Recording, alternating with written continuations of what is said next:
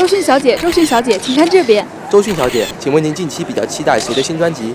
周迅小姐，周迅小姐，请问您有男朋友吗？周迅小姐，请问您对现在的华语电影市场有什么看法？周迅小姐，周迅小姐，周迅小姐，周迅小姐，周迅小姐。大家好，我是周迅，一周的周，资讯的讯，一周资讯，听我来说。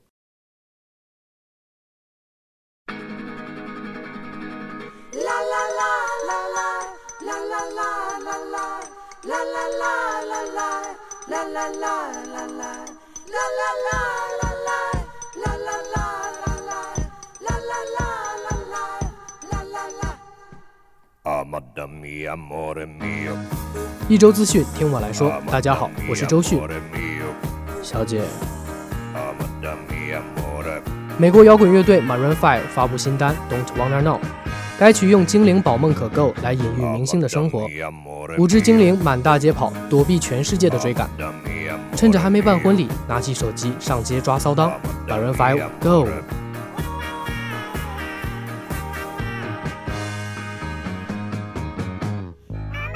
印尼爆红新星 Rich Chiga 发布热单 Dead Tick，黑人问号脸，为什么一个穿着校服的孩子嘴里蹦着现在都从以前的大金链子鸭舌帽变成了校服加腰包，跳舞不闪腰了吗？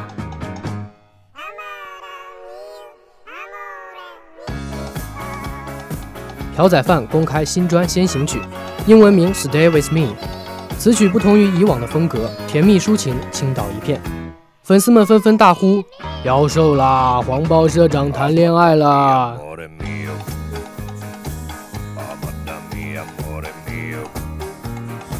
第五十四届纽约电影节于当地时间十月十五日落下帷幕，《迷失 Z 城》作为闭幕影片迎来了它的全球首映，收获国内外权威媒体一致好评。该片将于二零一七年四月二十一日在美国上映。中国大陆地区上映档期有可能与美方同步，敬请期待。李安导演影片《比利林恩的中场战士》同样在电影节上展出，但是所获评价却是两极分化。一百二十帧的尝试在首映后遭到严厉批评，一个影评家甚至称其为对电影的犯罪。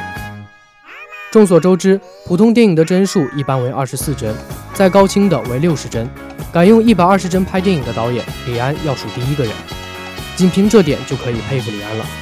也期待双十一的时候电影的正式上映。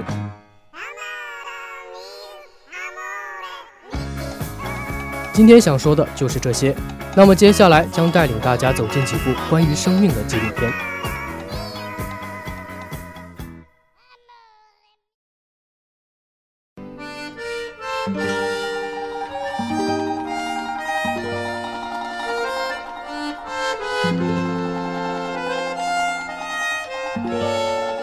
今天，周日，是旅行的第三百六十五天了。每当我以为经历已竭，旅程已终时，这一众车窗外绚丽的声音，树的生命，像花朵一样在夜幕下苏醒。旧的言语刚在笔尖下死去，新的音乐又从心上蹦来。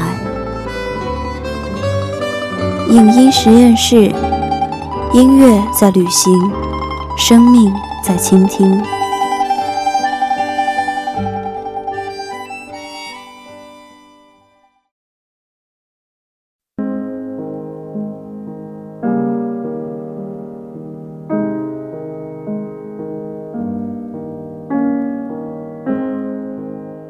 我是说，假使生命真的有意义。你和我是真实存在的，而不是某个世界的镜像或倒影。生命的方向是可以决定的，每个人都是不可复制的。我们是知晓我们自己的，即使如此，却仍是会陷入寂寂的时间的网流之中。我们来到这个世界的信号是哭声，这多少能给我们一点启示。人生的百分之九十是眼泪，剩下的百分之十，是别人对你来到这个世界表示的欢迎的笑声。我们似乎从来就觉得迷茫，我们终其一生就是想寻找一个安顿精神的形而上的空间。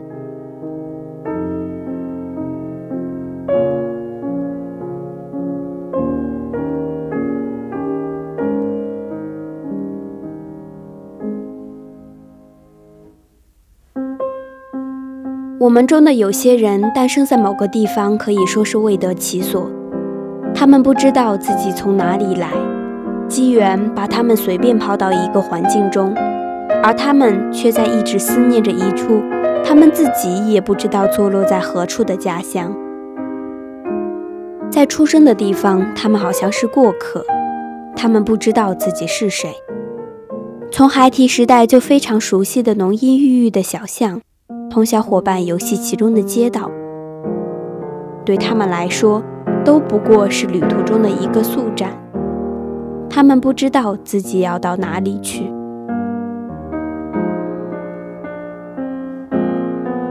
今天的影音实验室想为大家推荐两部纪录片，同大家说说关于我们的一切。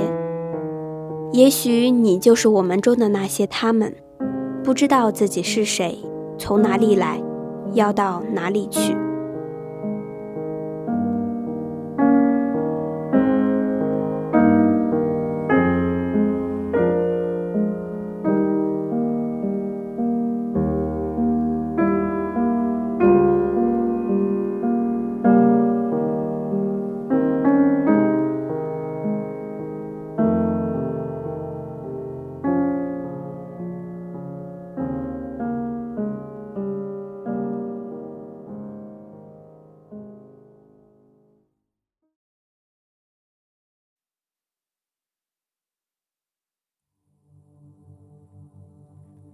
？I'm a lonely skeleton searching the bloodstream. Motorcycles crossing, bring wild sunny. Some people live in storms, someone like in action films. You're not a me in the world, so let it shine. 正如我们所知道的那样。 旅行其实不是为了抛下一切出走，而是在旅途中寻找自己并归来。旅行只是换一种角度审视自己。二零一二年七月十四日，杨帆骑着一辆长江七二零跨斗摩托车，开始了他的环球旅行。同时，寻找和他一样生于一九九零年十月五日的人，拍摄生于同一天。却有着完全不同的文化背景、异域生活和人生梦想的青年。经过两年半的努力，一万三千公里的追寻，杨帆共找到了二十三个和他同年同月同日生的人。最终，他选取了十七个故事进入到他的纪录片《世界上的另一个我》。这是件很奇妙的事。鉴于每个人都不能活着来到这个世界，并活着回去，我们可以说，生命在这点上是公平的。这意味着，今天的你有可能是一个厌倦一切的大学生，也可能是热爱重金属的孤儿，是刚失恋的浪漫女孩，是多才多艺的说唱歌手，是莫斯科时尚前沿的调酒师，是爱写诗歌的叛逆女孩。是妥瑞氏综合症的患者，或者学校赛车队的工程师。这些纪录片里的年轻人虽然出生于同一天，有着相同的人生起点，但是都过着不一样的生活，有着不同的命运走向，不一样的烦恼和梦想，性格和思想也大相径庭。导演杨帆将他的摩托车当做一个线索，把寻找各个国家和他生于同一天的人当做另一条线索。两条线索平行交叉，用旅行的这根竹签，将世界各地的年轻人像个糖葫芦一样串了起来。从这些颜色各异、性格各异、语言各异的糖葫芦中，我们也许能窥见自己，开始重新思考我是谁。上帝决定了你的父母和亲戚，但幸运的是，我们能选择成为怎样的自己。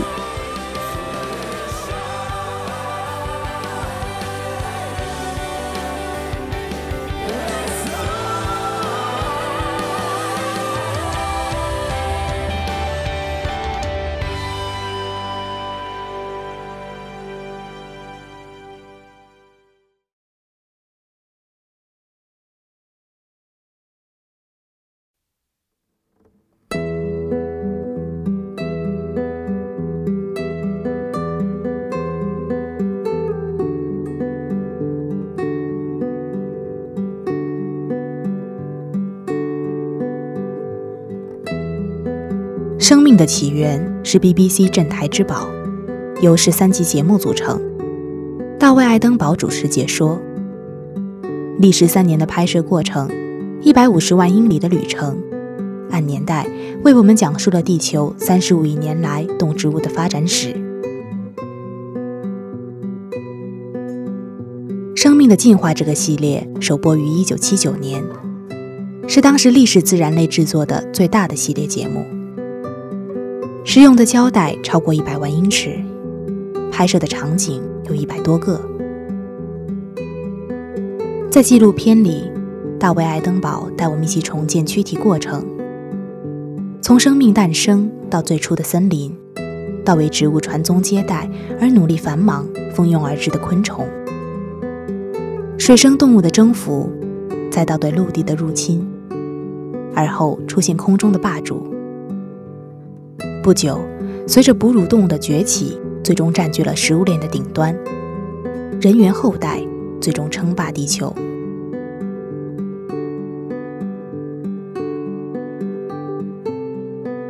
在五十多年的广播生涯中，大卫·爱登堡走遍全球，记录了引人入胜的生物世界。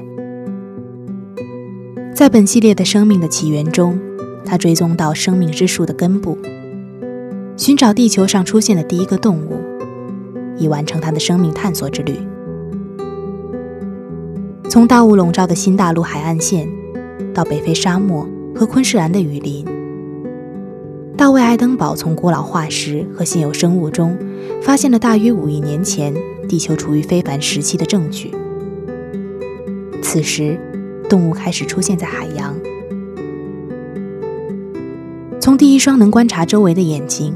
到第一个食肉的动物和第一双能走路的脚，这些生物的特性和工具不断进化，使包括人类在内的所有动物存活至今。我从哪里来？这古老的哲学命题最终在科学中找到了答案，或者说，科学只是哲学用来证明自己的途径。要是你有时间把 BBC 的纪录片看个遍，恐怕你能给出更好的答案。物质世界的奇妙结合，产生了生命和精神世界极其丰富的人类，而最终又将回归到物质世界中去。来来回回，生命只是一种往复罢了。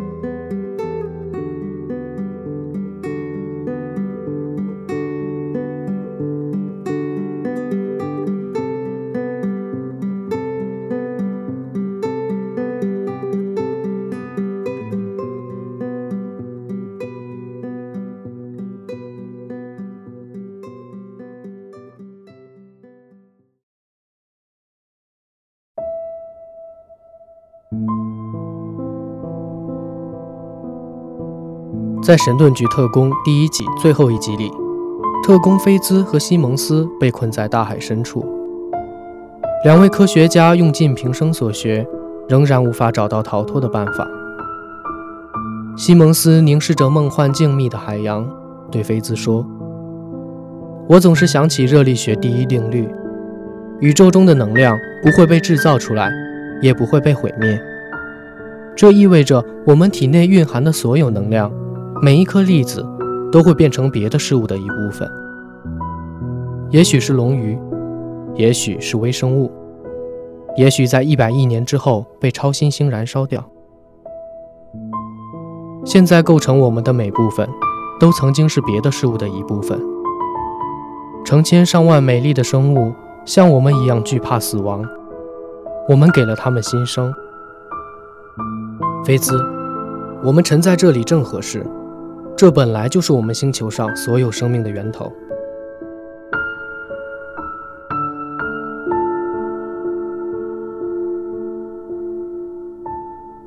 这段话几乎解释了关于我的一切：我是谁？我从哪里来？要到哪里去？只要活着，便不能逃开生老病死。要是你想明白了，生老病死其实不过是地球的新陈代谢罢了。在这个世界上，每天都有成千上万颗星星在银河中陨落，正如成千上万个人在睡梦中停止了呼吸。那时，死神像你的朋友一样亲切。你挥手告别，看看来时的路。黄昏中，树叶上微颤的光；清晨，飞鸣鸟儿翕动的翅膀；午夜，在咖啡里溶解的糖。你终于感到心满意足。如果你来自尘土，又要归于尘土；如果这就是生命，那就请做一颗好的尘土。